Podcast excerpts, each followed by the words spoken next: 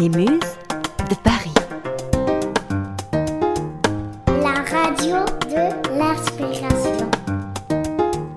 Inspirez-vous, vous êtes sur les Muses. Muse de Paris. Hello à toutes et à tous. Nous sommes le 8 octobre 2020 et c'est parti pour ce nouveau flash de l'inspiration.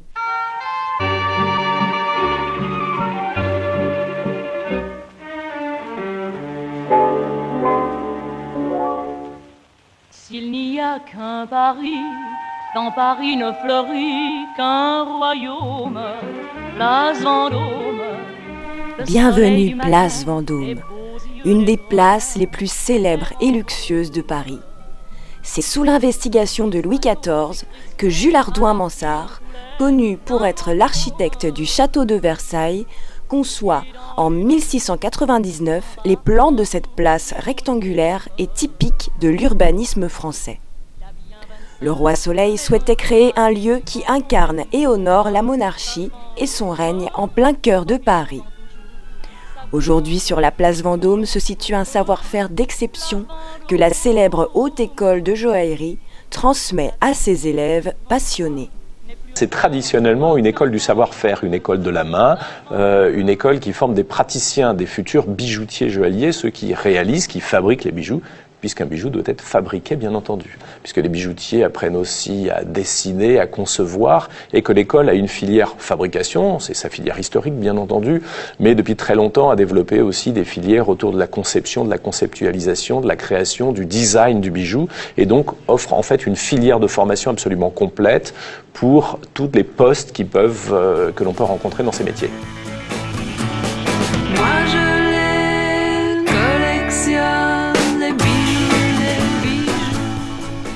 Interview de Michel Baldocchi, directeur de la Haute École de joaillerie.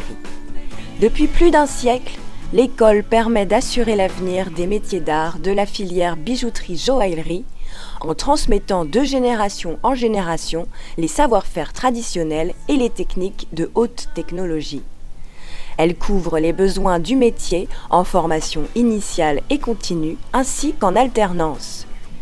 Cette année encore, la Haute École de joaillerie publie de remarquables taux de réussite aux examens nationaux de bijouterie-joaillerie.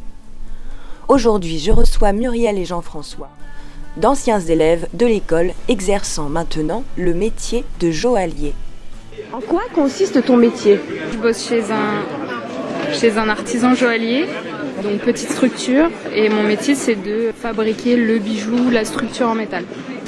Donc on part d'un dessin, qui soit euh, 3D ou dessin manuel. On en vient à faire une cire, cire qui peut être fabriquée à la main ou, euh, en 3D par ordinateur.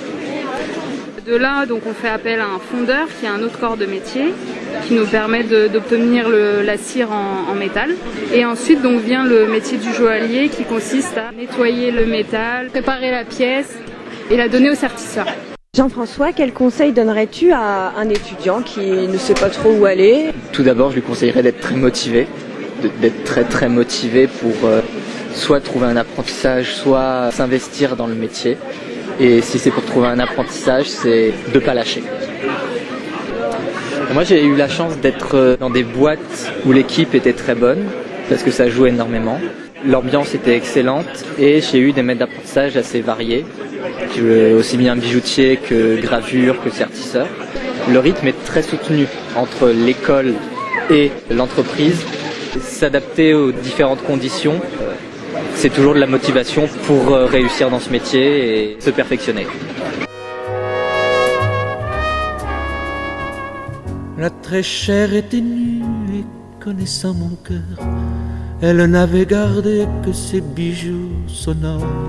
À noter dans vos calendriers, si vous ne la connaissez pas encore, la galerie des bijoux du musée des arts décoratifs présente environ 1200 pièces exposées toute l'année qui offrent un panorama exemplaire de l'histoire du bijou du Moyen Âge à nos jours. Bagues, colliers, bracelets et broches sont présentés au sein d'un parcours chronologique. Et sans transition, découvrez jusqu'au 14 juin 2021 la Grande Galerie de l'Évolution qui réunit plus de 500 pièces issues des collections du Muséum national d'histoire naturelle. On repart alors 4,56 milliards d'années en arrière à la création de la Terre. En suivant l'exposition, on retrace tout le processus de formation des minéraux. Le parcours de visite met en lumière toutes les circonstances qui ont mené à la création des pierres dites précieuses.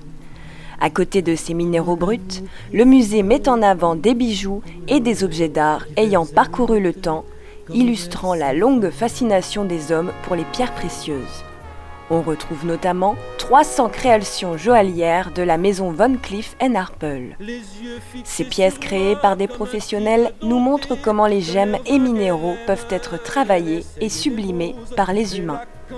On retrouve notamment 300 créations joaillières de la maison Von Cleef Arpels.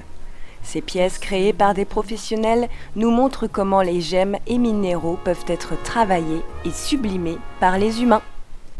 C'était le flash du 8 octobre 2020 fait par Mélodie pour les Muses de Paris.